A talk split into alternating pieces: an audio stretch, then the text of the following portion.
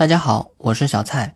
我记得老马之前有聊过一个在国内影迷圈以讹传讹的经典段子，就是陈凯歌的《霸王别姬》是他老爸陈怀矮拍的。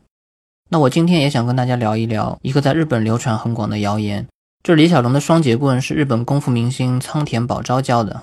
当然，我并不想主要围绕李小龙来说，因为关于李小龙这个人物的所有的一切都已经被大家弹出包浆来了，知道的都知道，也没什么更新鲜的话题和料可讲。我呢，主要想讲讲在日本的这个谣言，它为什么这么深入人心？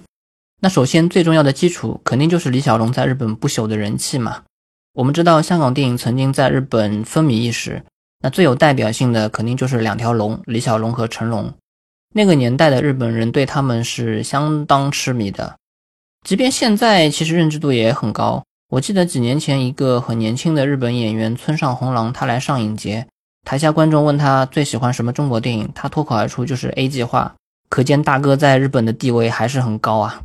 然后我前阵子还去整理过一位日本收藏家老先生的遗物，他书库的架子上就一整格全都是李小龙和成龙的各种杂志啊、写真啊、画册啊之类的。我还想到日本的孝星关根勤啊，他也是演艺圈很有名的硬核功夫片粉丝，他说他在影院里面看过三十几遍《龙争虎斗》。那现在的话，这个数字肯定不止了。那么话说回来，苍田宝昭他又是谁呢？他也算是香港电影界的老朋友吧。比较耳熟能详的一个经典角色，就是李连杰版《精武英雄》里面跟他决斗的那个日本武术大师传月文夫。苍田宝昭这个人的履历也很有意思，他可以算得上是一个日本出口转内销的经典案例。他早年考进东映公司的演员班，但一直都接不到什么好工作，生活也很贫困。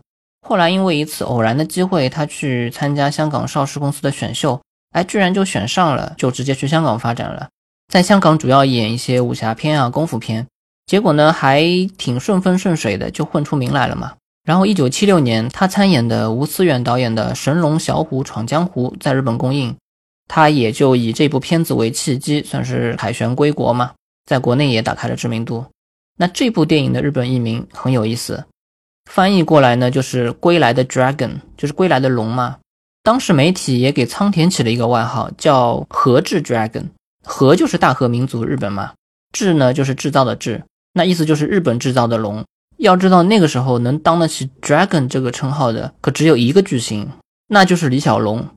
其实仓田宝昭这个人吧，我觉得整体上他的人生还是挺幸运的。因为他算是另辟蹊径，走了一条跟其他日本演员完全不同的道路。他在香港混得还挺不错，交友甚广，现在其实也挺活跃的，还常常演港片。但他在日本的定位就有点微妙，他从来都没能够成为真正的巨星，好像在日本影迷眼里，他永远就是那个和李小龙、成龙是好朋友的日本龙。在国内演的呢，也都是些龙啊、虎啊、斗啊、杀啊这种名字的偏动作的影视作品。呃，可以说香港的标签是给了他一些加成，但其实反过来也束缚了他。这么看来的话，确实还挺有些小悲哀的。所以他后来在日本就渐渐淡出了，出演的作品也很少。但是呢，只要涉及到任何跟李小龙有关的影视作品或者电视节目之类的，那一定少不了他。为什么？因为他是日本的龙嘛。说实话呢，他个人确实是和李小龙有一些交往的，这在他出版的回忆录里面也写过一些。那再加上他本来也是明星嘛，所以不可能有比他更合适的人选。我相信他跟李小龙的很多段子，他肯定已经在各种场合翻来覆去讲过无数遍了。那其中一个呢，就是关于李小龙的标志性武器双节棍的，也就是这个谣言的由来。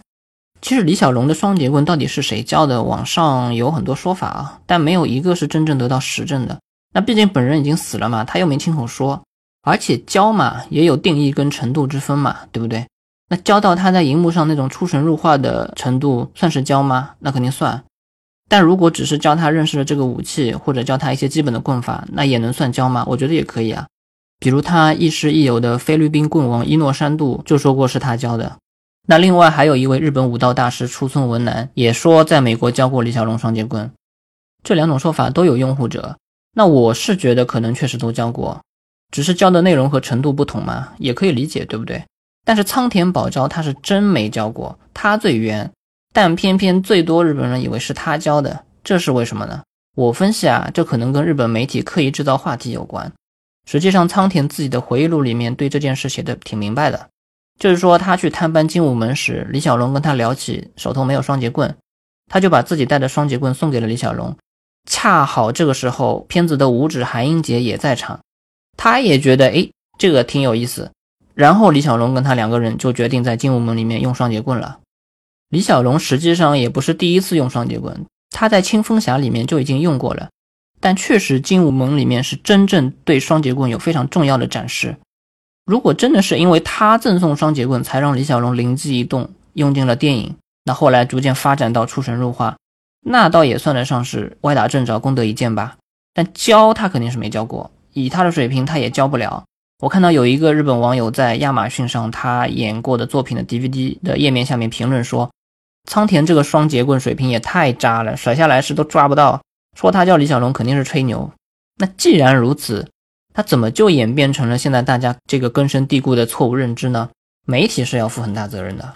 我看日本网上最普遍的一个辟谣的说法是说，九十年代某个电视台的一档节目，可能是为了制造话题吸引眼球吧，就刻意剪辑了仓田的话，让观众看起来好像他在说啊李小龙不会双节棍啊，是我教他怎么用的啊这种，这是这个谣言最早的起源。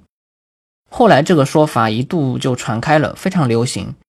很多网民都说自己曾经在各种场合看到过这种说法，比如有人说小时候他在杂志上看到苍田演的电视剧《猛龙特警队》的宣传，上面就堂而皇之的写着说他是教李小龙空手道的人，绝对正宗。那这个就发挥的更扯了。我自己呢也有印象，我之前好像还看到过有篇新闻里面也提到过这件事。也就是说，真的还有很多人至今还深信不疑。那为什么媒体要编造这么一个谣言呢？我觉得哗众取宠是一方面了，但另一方面可能也有一种日本人的民族自豪感在作祟吧。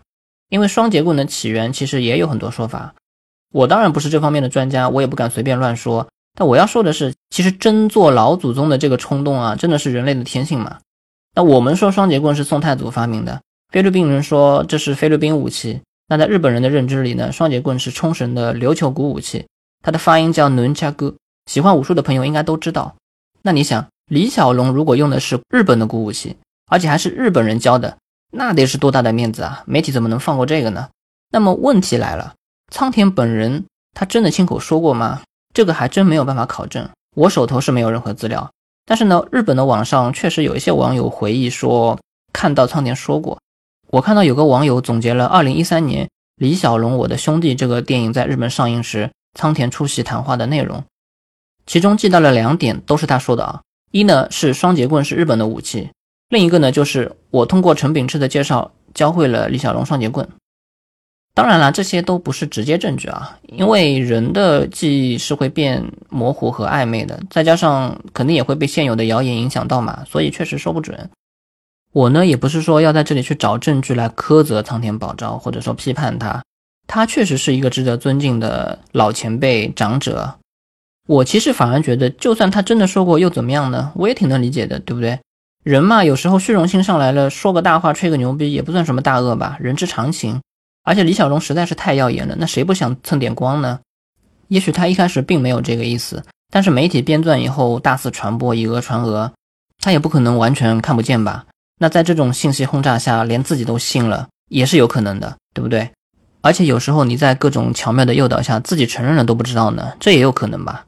总之呢，好像仓田他也确实曾经否认过这件事。但我们都知道一个很简单的道理：当一个谣言被传播的够多够广时，那辟谣又有什么用呢？